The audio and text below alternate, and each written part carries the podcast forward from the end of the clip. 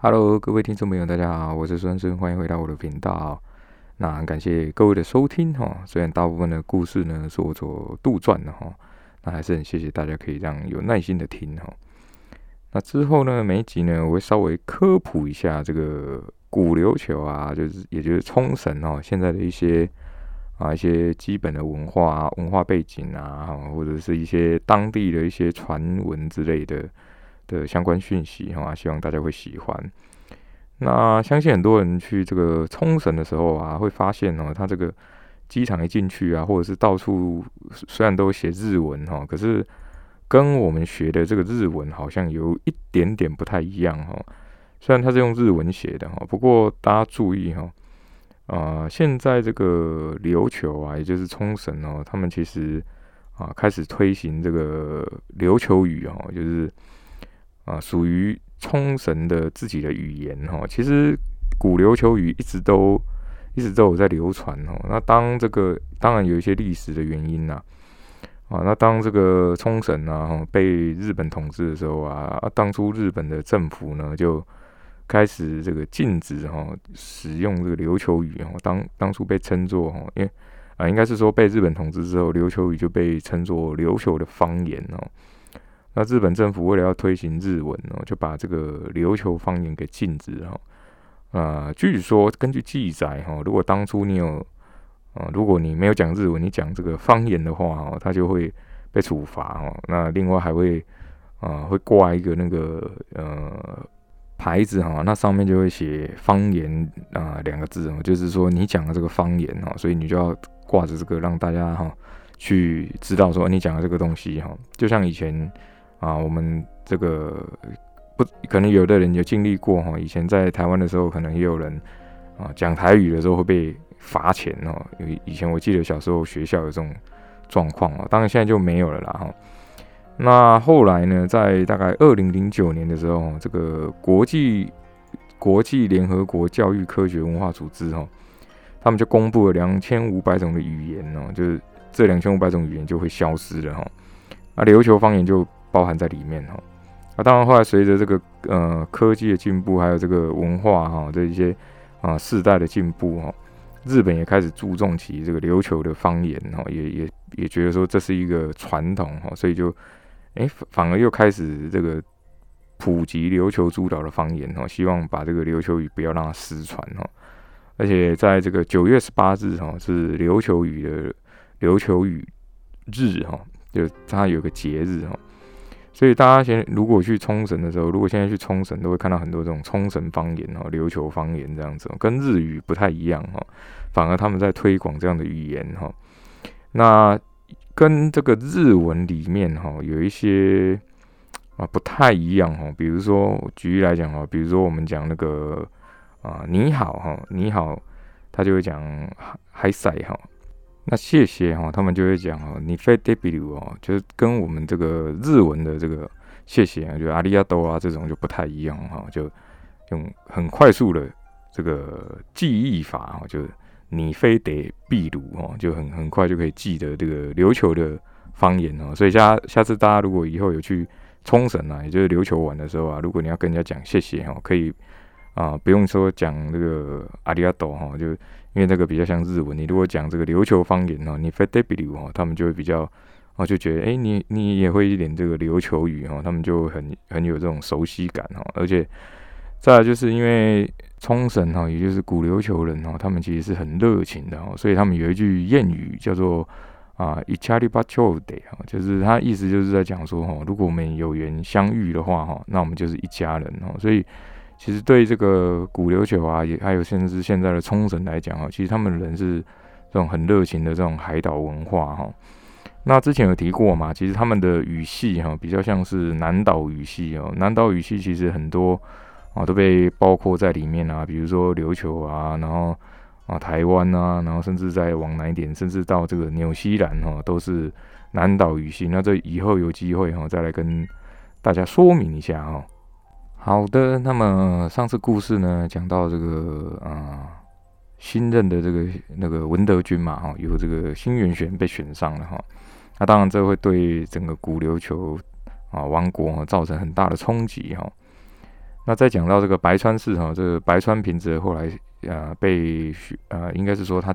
上任为新的宫古暗司哈，其实基本上他们也没有被选哦，就是啊白川良衡去世就由白川平则来啊出任哈。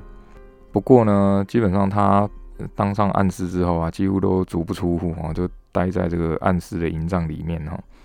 那对外传达讯息呢，都是要透过白川信的。那简单来讲，就是他算是被囚禁的状态啊。那有时候呢，有一些人呢，就会看到这个白川平泽啊，可能呢出来出门一下啊什么之类，可是他旁边都会跟一些守卫哈，而且他都不会跟其他人打招呼，然后一副就是很啊颓废的模样哈。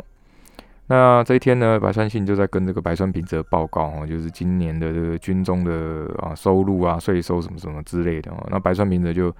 有点不耐烦了，就跟他讲说啊，可以了，可以了啊，那叔叔你自己看着办嘛哦。那白川信听到他这样讲，就有点不太高兴了，就把一些啊啊文件啊什么就丢在桌上哈。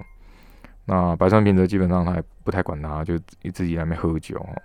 那白川信这时候就很不高兴，就跟他讲说，这个安师大人哦，你应该要重振军威啊，不可以这样子哈。可是呢，白川平则其实就也是有点不太高兴了，就直接回他说，哎，我不是都已经依照你你做的吗哈？啊，你年纪那么大，你是老将啊，那你其实比我们年轻人厉害嘛，那你自己来做啊，这样就语气不是很开心哦。啊，白川信这时候就有点也是有点这种压抑哈，这个毕竟哦，他现在是暗司嘛。那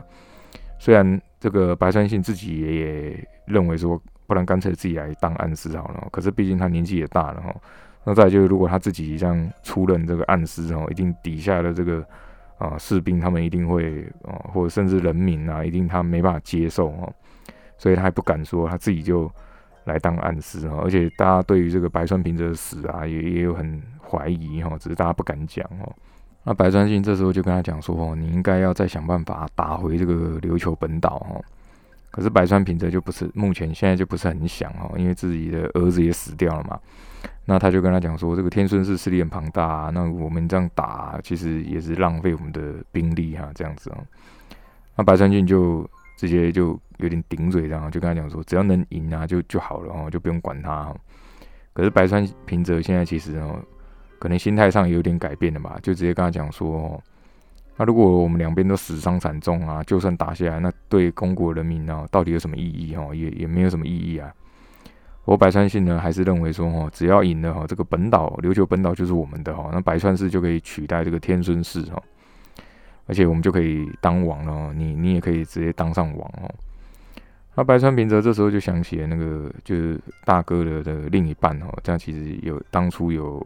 啊旁边有个女人哈，那这以后会提到哦。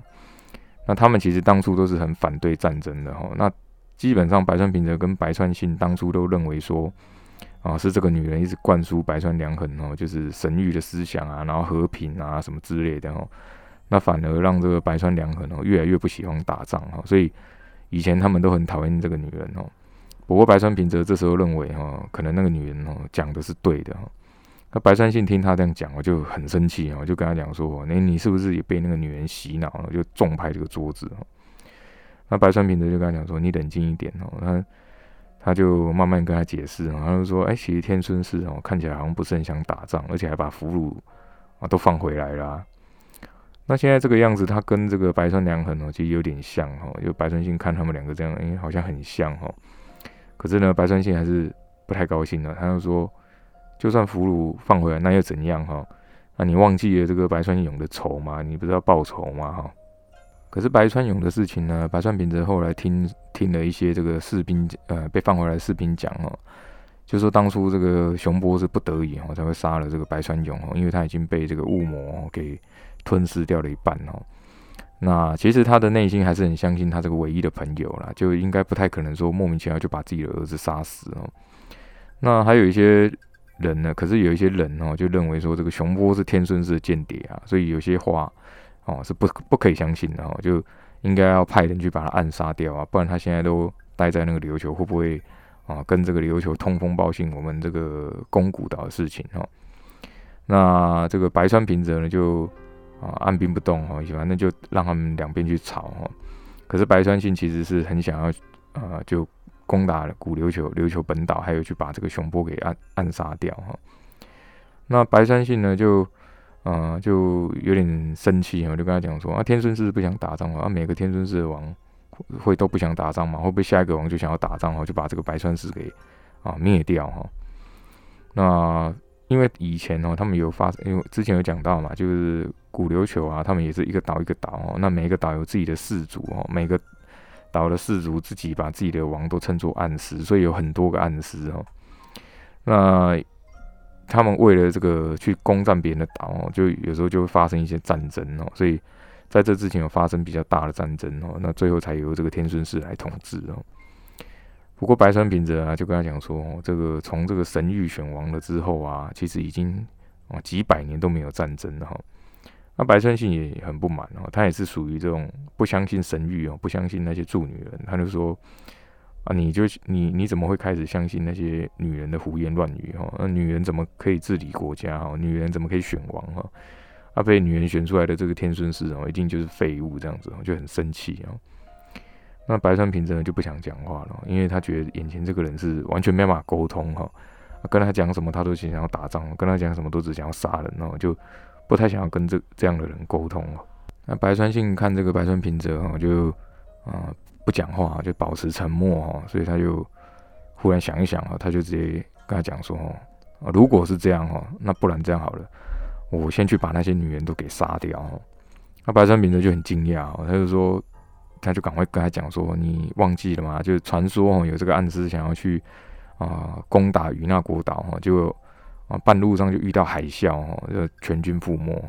可是白川信就不相信了，他认为这个就只是传说哈。那他又想了一下，就因为白川信有一些探子嘛，他就说这个有探子有回报哈啊，那些女人就是最大的这个助女叫文德君哦，那最近要换任哈，就是要换换下一任的哈。”啊，等他换任的时候，他就会去把他们给杀光了。那白川平则呢，这时候就很很生气，然后就是什么话都讲不出。他没想到说，就是自己的叔叔竟然已经变成这样子了。那白川信这时候继续讲，他说：“哎，据说有一个被选上的助女，哈，就很很像是半吊子的助女，哈，好像叫什么新元玄的。”那白川平则听到这名字之后就吓一跳，就就问他说：“你是说他单名是一个玄字这样子吗？”那年纪有多大？哈，知不知道？那白川信呢，就想说，哎，是不是因为我说要去把这些助女杀？哎，他他忽然很紧张，哈，那他没想那么多，他又跟他讲，好像是说，据说那些女人的传统，哦，要满十八或者是快满十八的助女，哦，啊，才可以参加选任，哦。白川平则忽然就是脑筋脑袋然后一阵晕眩，哦，就很很好像好像想到什么事情，哦，就单名这个玄字，哦，然后年纪又十八岁，哦。而且又是一个助女哦，应该不太可能哦。他其实有在想一些事情哦，那这个后面也会提到哦。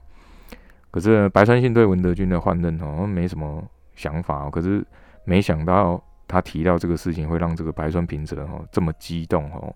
莫非是他认为说，哎，真的啊要去把这些助女杀掉，他是很反对的，所以他才会那么激动哦。白川平泽这时候就在脑袋里面赶快想哦，虽然他有喝了一些酒哦，就。就头昏脑胀了，不过他这时候就觉得应该要冷静下来哦，不能让这个叔叔发现哦。那他就思考了一下，我就反而这个话锋一转哦，就跟他的叔叔就跟白川信讲说哈，啊，请问一下哈，这个天孙月哦，这个年纪也很大啦，那要换继承者啊，那你知不知道他两个儿子是谁哦？那白川信看他这个忽然转换了一个话题，而且也没有特别觉觉得奇怪哦，好像。好像有了什么想法哈，那语气也比较温和一点哦。他就说：“哎，一个儿子哦叫天孙公，一个叫天孙和哈。据说两个人都不和哈，而且啊皇后也不和哦。那百川平则就想到，了，因为王后不是有一个远亲好像嫁过去，然后她怎么样哈？啊，白川信就说：啊，虽然是远亲哦，可是都没有联络过哈。然后白川平则这时候就跟他讲说：哎，以前帝王啊的权力啊，都是在王亲当中哈就有斗争哦。”啊，如果他们两个儿子不和啊，可能是我们的机会哦。那白川信听他这样讲啊，就认为说哦，他可能是要在啊趁他们两个儿子就内斗的时候啊，然后去攻谷哦。所以白川平则就就点头，就跟他讲说，对哈，就我们要去哦去观察一下他两个儿子到底是怎么样哈，然后再就是要跟那个远亲的王后想办法搭上关系哦。白川信听他这样讲，我就很开心哦，就赶快就。啊，出门去照办哈，就去吩咐他的一些探子哈。那等他走出去的时候啊，白川平则就有点瘫坐在椅子上哦。其实他刚刚都装出来了，那他其实就有点自言自语哦，就是啊，要想办法阻止这个发疯的叔叔哈。那也希望这个他的大哥就是白川良衡可以保佑他哈，那还有保佑他的孩子哈。那在讲到这个新远玄被选上这个下一任的文德军之后啊，那文德军就开始对他进行一些呃这种很激烈的内训哈，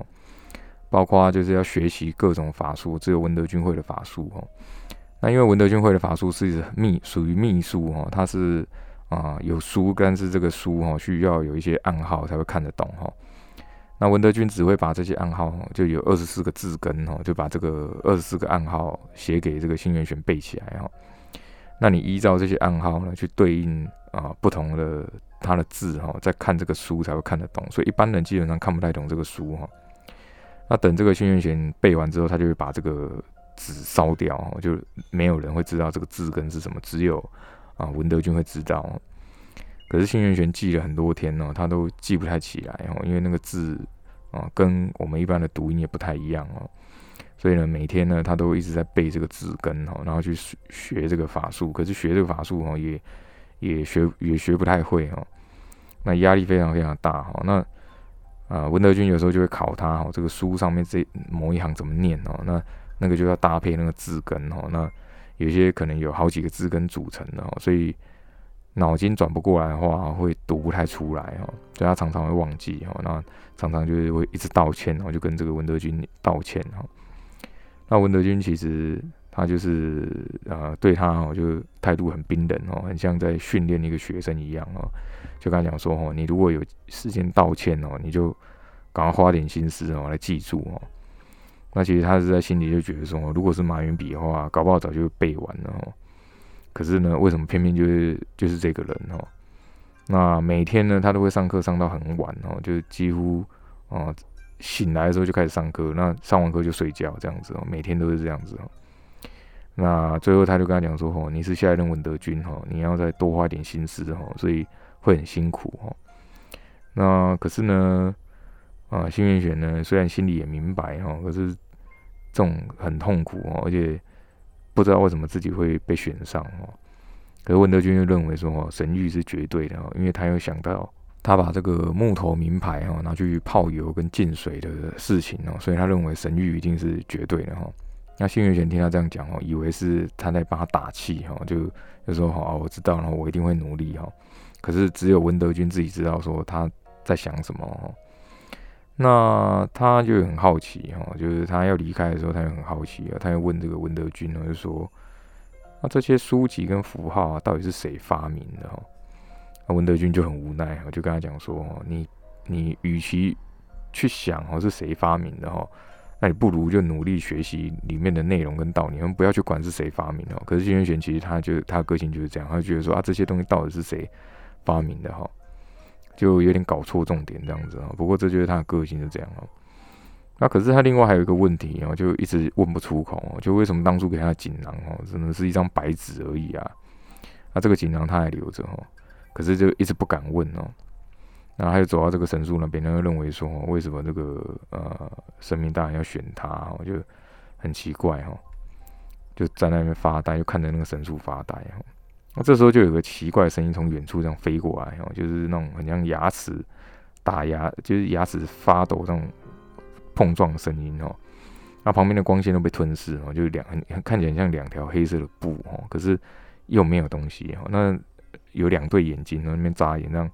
瞬间跑过来，停在他大概离他三四步的地方哦。那轩辕玄是很惊讶哈，可是这时候已经可能有点习惯了吧，因为他知道大这个大概就是这个军政物哈。那他就有叫他们哦，就叫说叫他们那个军政务的名字哦。可他两对眼睛都没有回答哦，他反而这边发出一些很奇怪的声音，好像在讲话这样子哦。那军员就说：“其实我我听不懂啊，可是你们这样子我我也听不懂啊，因为只是看到你们的好像本体的东西，那声音我也听不太懂哦。那这军政务就很奇怪哦，就。调整了一下这个音调哈，就忽然就讲出了这个他他听得懂的语言哦，他就问他懂不懂这样子哈。那新月玄就觉得很很讶异哈，说诶，没想到你会讲就是人话哈。那而且他还叫了他的名字，叫他新元玄的名字哦。那他听到自己的名字哦，就很就很很很开心哦，就想不到他们竟然是会说话的哈。那不过呢，下一秒呢，他又回到那个就是牙齿跟互互碰、互相碰撞的声音，好像又讲不出话了哈。那他觉得是不是我又产生幻觉了哈？那这时候就有一个男性的声音就传来，他说：“其实他没有讲话，不是你产生幻觉，刚刚的确是有在说话。”啊，没想到他转头过去啊，就是看到这个玉成未来哦，就从很远的地方，他本来在那边好像在画画还是什么，他在画这个军政物哦，因为他也看得到。那他就觉得说，哎，你怎么你怎么会在这里哈？那玉成未来呢，也也没想那么多哈，就是说啊，我想要来我就来了。啊，那个军政务看到他就很快就离开了哈。那清源玄就问他说，哎，你怎么你怎么会来找你哦？其实他可能心里也会觉得，因为这时候他压力很大嘛，他只想要找个人来聊聊天这样子哦。那他在心里的深处有时候会期待，觉得说他会不会讲说，啊，心是要来找我了之类的哈。可是玉成未来就不是这样的人哦，就就刚才讲，就反而问他哦，他说文德军是不是给了你一个锦囊哦？那徐云玄就点点头说，哎，对，他他之前有给我一个锦囊这样啊。然后他又去问他，他说，所以里面是一张白纸嘛？哦，那徐云玄又说，就把那个锦囊拿出来，他说，对，这的的确是一张白纸啊，这样哦。那他也检查过这个锦囊很多次，哦，里面有没有什么？嗯，什么特殊机关就很很普通一个袋子啊，哦之类的。这时候玉成未来就跟他讲哦，你要小心这个文德军哦。那新月玄就觉得很奇怪，为什么要特别小心他哦？可是虽然他心里也有怀疑啦，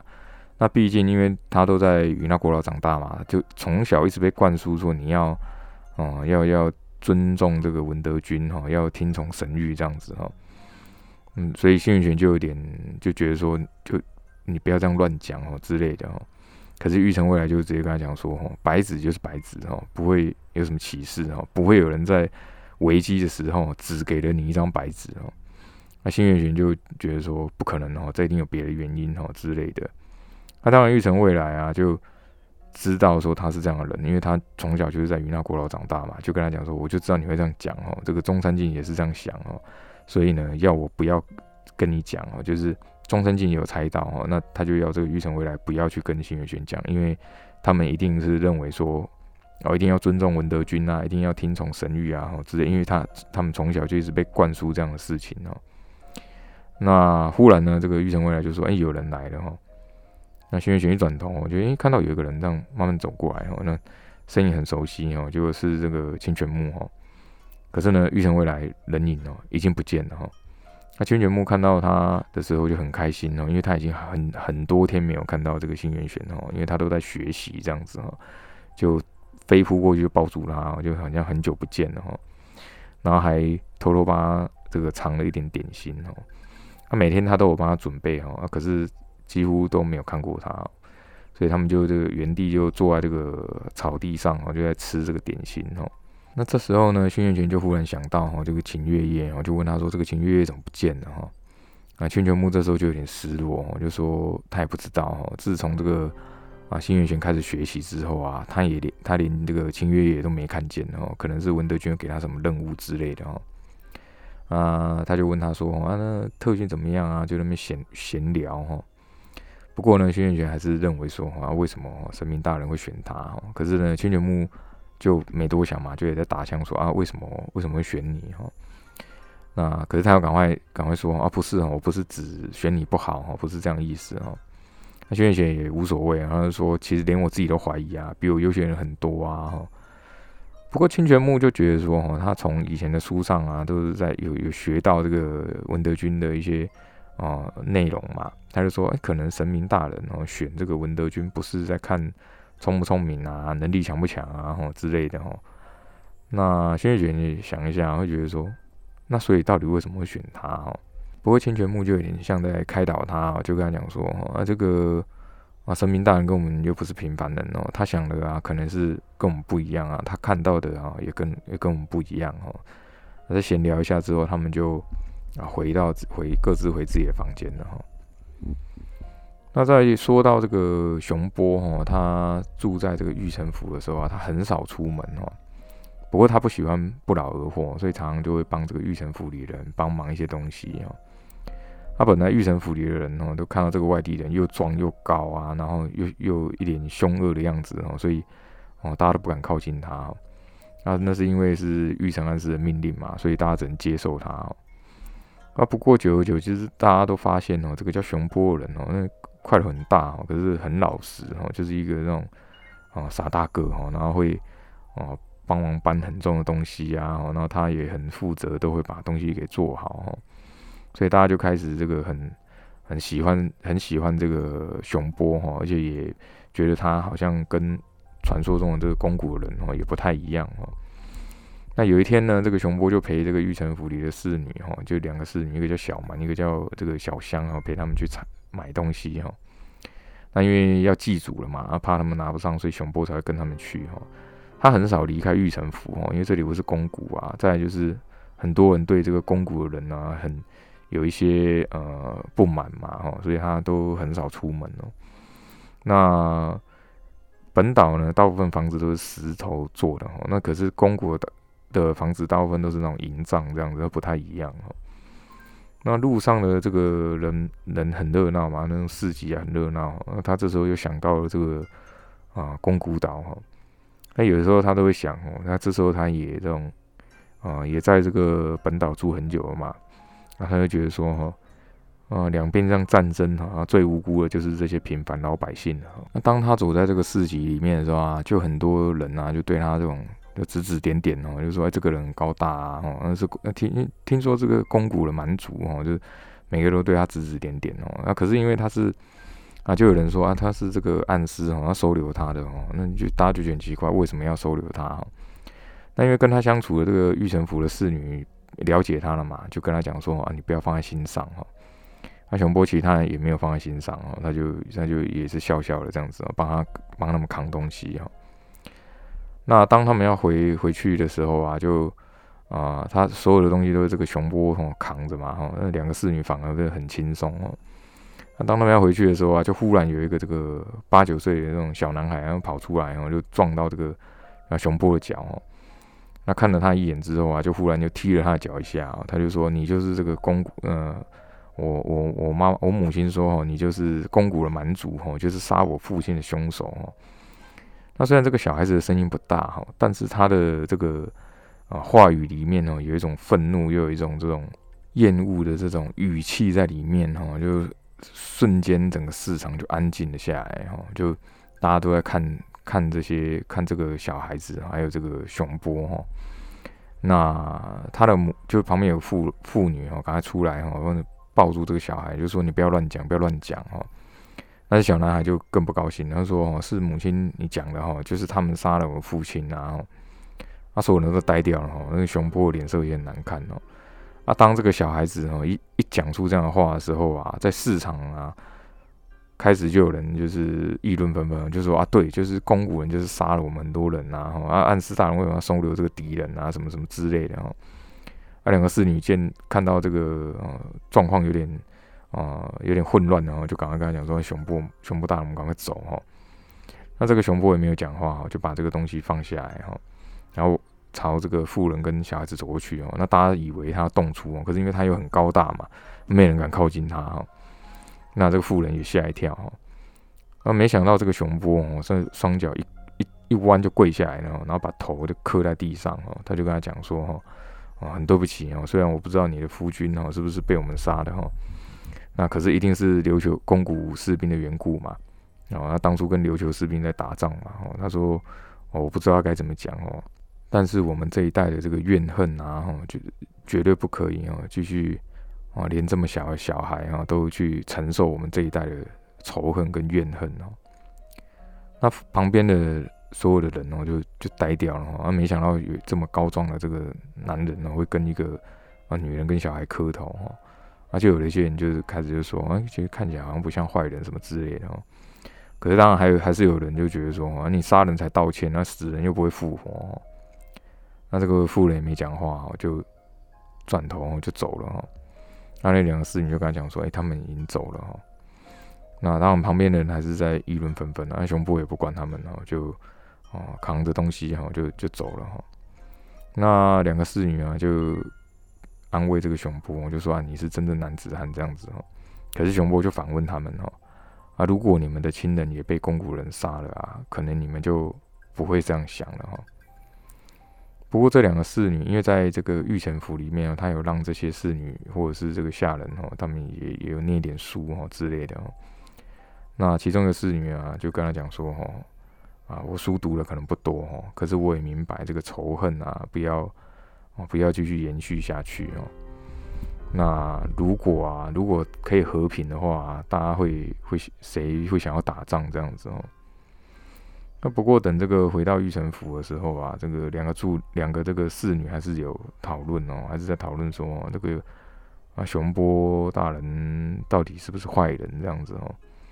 那这个小香哦就就说战争里面哦就也没有谁是好人坏人哦，就战争就是战争嘛哦。好的，很快这一集呢就讲到这边哈，希望大家会喜欢哈。那之后呢，就是古琉球王国里的这种宫斗剧情，还有啊与那国岛的这个文德军哦助女们的剧情哦，希望大家会喜欢。我是孙顺哈，欢迎你的收听，我们下次再见，拜拜。